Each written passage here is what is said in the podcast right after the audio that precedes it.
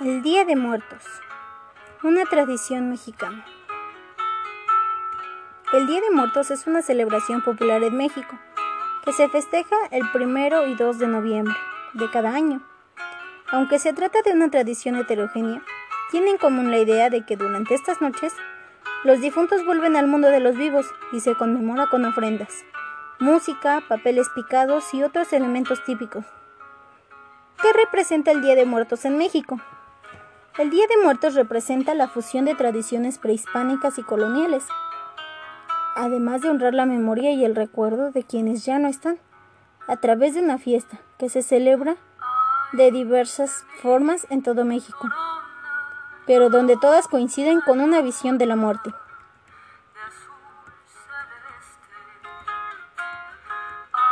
El origen prehispánico del Día de Muertos la muerte tiene un sitio especial en la cosmovisión de la mayoría de culturas mesoamericanas. En las regiones maya, nahua, zapoteca y mixteca, en el centro y sur del país, los rituales y las fiestas relacionadas con la muerte y el tránsito a otra vida eran comunes en estas civilizaciones. En el pensamiento prehispánico, el sitio al que iban los difuntos dependía de la manera en que habían muerto y por lo tanto no existía el cielo y el infierno, como en la tradición cristiana. En su lugar, el inframundo no era uno solo, sino un conjunto de sitios míticos para los pueblos nahuas. El inframundo nahua era el Mictlán, un lugar al que descendían todos los muertos, por causas naturales, después de sortear una accidentada geografía llena de obstáculos. Para los mayas, el Mictlán recibe el nombre de Xibalba, y en ambos casos debía ir acompañado de un Xolitzcuincle, que le ayudaría a librar un río subterráneo antes de llegar a Metlantecutli y llevarle una ofrenda. El Día de Muertos después de la conquista. Las festividades heterogéneas prehispánicas para rendir culto a la muerte cambiaron definitivamente tras la conquista. Los frailes españoles prohibieron celebrar cualquier rito mortuorio indígena de la misma forma que el cristianismo lo había hecho previamente con todos los pueblos paganos.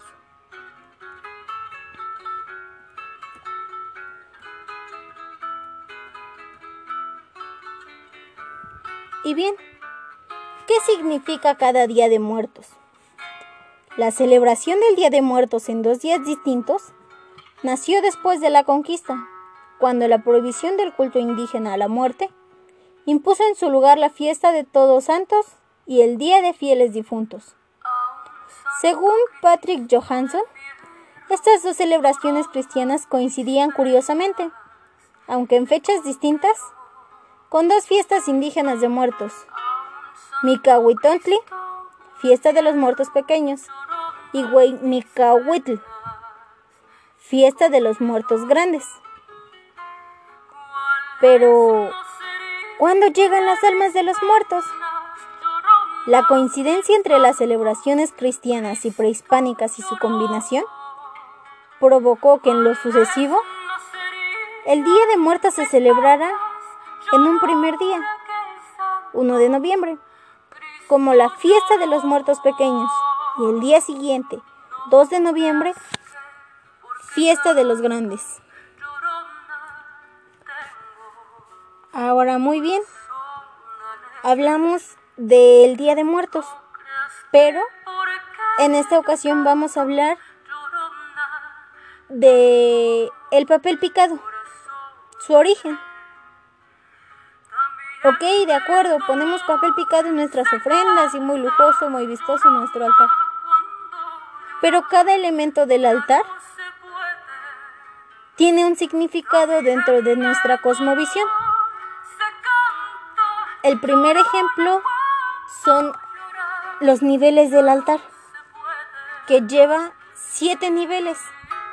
En teoría se nos hace fácil, ponemos una mesa y los recibimos, a veces por economía, pero en algunas otras ponemos los siete niveles en el altar, los mismos siete niveles que son los que tiene que atravesar un difunto para así poder llegar a lo que se le conocía anteriormente, que no existía lo de el cielo y el infierno,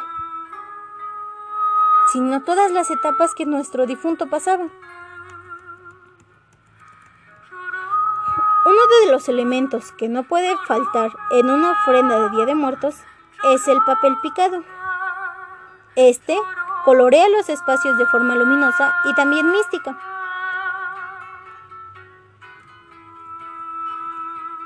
Tal vez te extrañe lo que te vamos a decir, pero el trabajo de picar figuras en papel proviene de China. De ahí que se use el papel china para crear este trabajo artístico y posteriormente se difundió en Europa. A mediados del siglo XIX se obligaba a los peones del poblado de Huizcolotla, Puebla, a comprar sus productos en las haciendas, entre los cuales se encontraba el papel de China.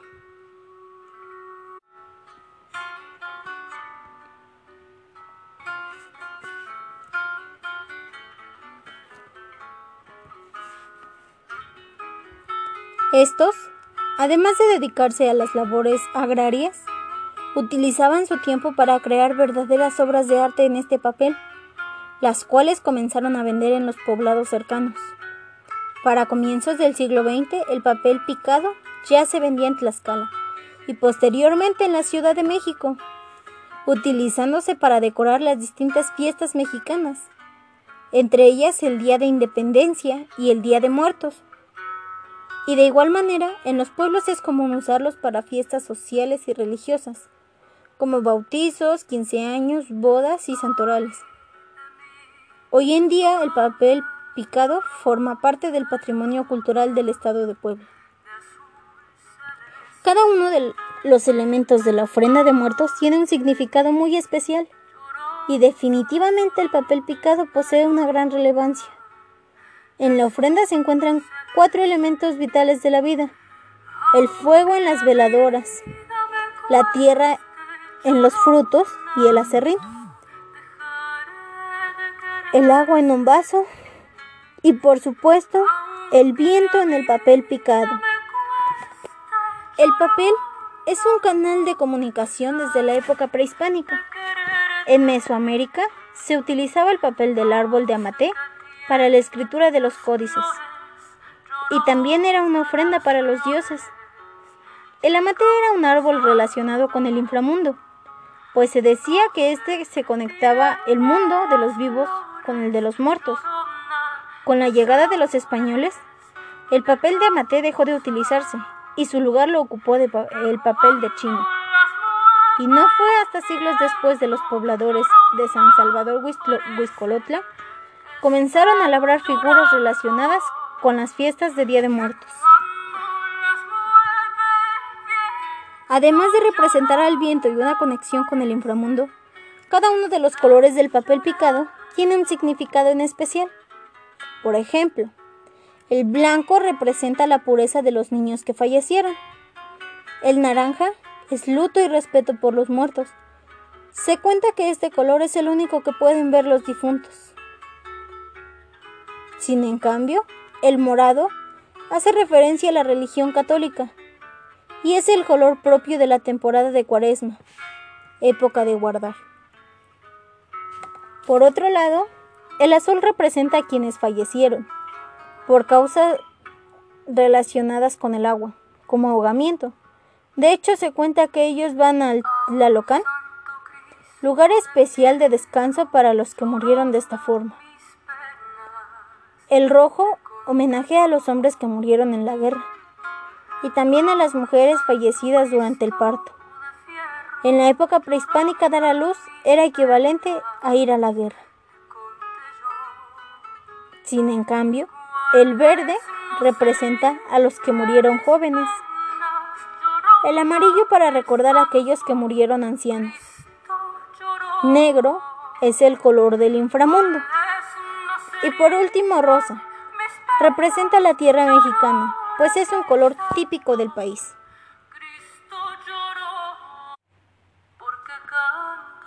Ahora bien, comentaremos 10 elementos básicos o esenciales en la ofrenda. 1. Mantel blanco y sal. El color del mantel y la sal significan pureza y alegría. La sal sirve para que el cuerpo del no se corrompa en el viaje de ida y vuelta.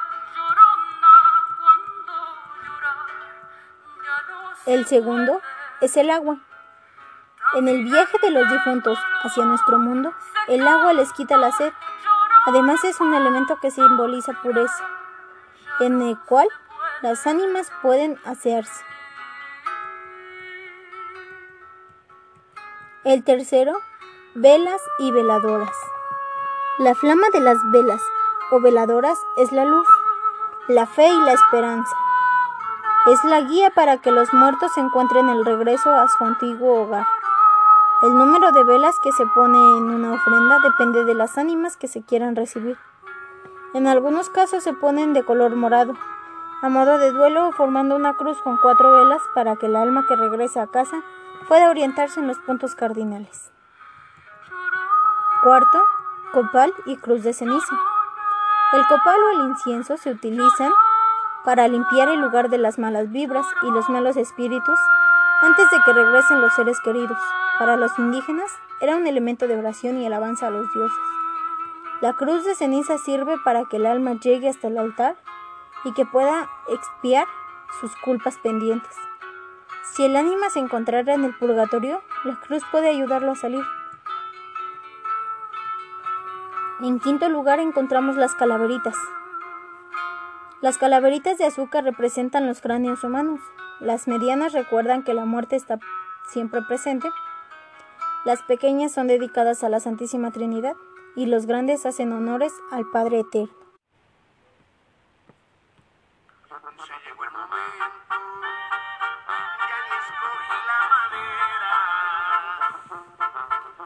Dios las culturas mesoamericanas tomaban los cráneos de los prisioneros sacrificados y los formaban en hilera para honrar a los dioses.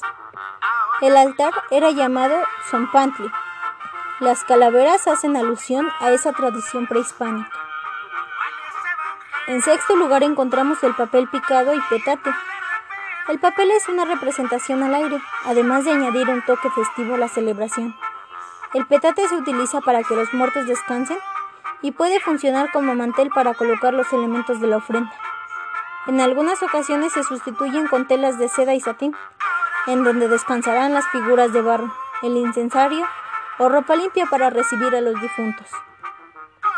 En el séptimo, Iscuintle. Si has visto en las ofrendas algunos perritos prehispánicos, esos son los Iscuintles o Iscuintle. No pueden faltar en los altares dedicados a los niños, ya que son un juguete para que las almas de los más pequeños estén felices de llegar al banquete. Se cree que el iscuintle es el perrito que ayuda a las almas a cruzar el río Chiconahuapan, el último paso para llegar al Mitlán, el inframundo para los mexicas. En octavo lugar encontramos las flores. Son un símbolo festivo por sus colores y aromas que adorarán el lugar donde estará el ánima. La flor que se utiliza es la de ya que su color representa el sol, que guía el alma del difunto. En los altares para los niños se utiliza alelí o nube, por ser blancas y representar la pureza e inocencia de los pequeños. En noveno punto encontramos la comida, bebida y el pan de muerto. La comida tiene el objetivo de deleitar a los muertos que visitan la ofrenda. Se cocina en honor a los seres recordados, por lo que se pone su comida favorita. Para los adultos se ponen bebidas alcohólicas y cigarros para que los muertos recuerden los momentos que vivieron con alegría. Para los niños se ofrendan dulces típicos de azúcar, amaranto o calabaza. El pan de muerto representa los sacrificios humanos que se realizaban en la cultura prehispánica. Se incluye chocolate de agua, ya que la tradición prehispánica dice que los invitados tomaban el chocolate preparado con el agua que usaba el ánima para lavarse. Así se impregnaban de la esencia del difunto. Y por último, y lo que no puede faltar, nuestro retrato. Una fotografía del ser querido quiere decir que él será el que visitará la ofrenda. El retrato debe quedar escondido para que solo se pueda ver con un espejo, como símbolo de que se puede ver a la persona, pero ya no existe. Pueden colocarse imágenes de santos que sirven como vínculo entre vivos y muertos, además de simbolizar la paz en el hogar y la aceptación de compartir alimentos. Eso es todo. Así es como yo he presentado este tema del Día de Muertos. Es una festividad que tenemos cerca para su celebración. A mí en lo particular, el primero de noviembre me causa mucha nostalgia porque precisamente el 8 de agosto del año pasado tuve la desfortuna de perder a mi bebé. Ese es el único día en el que yo puedo sentir que Él viene a visitarme, que Él está conmigo, que su alma sigue conmigo. Gracias, de mi parte es todo. Espero que el tema les haya gustado y que esperen a sus difuntos como se merece.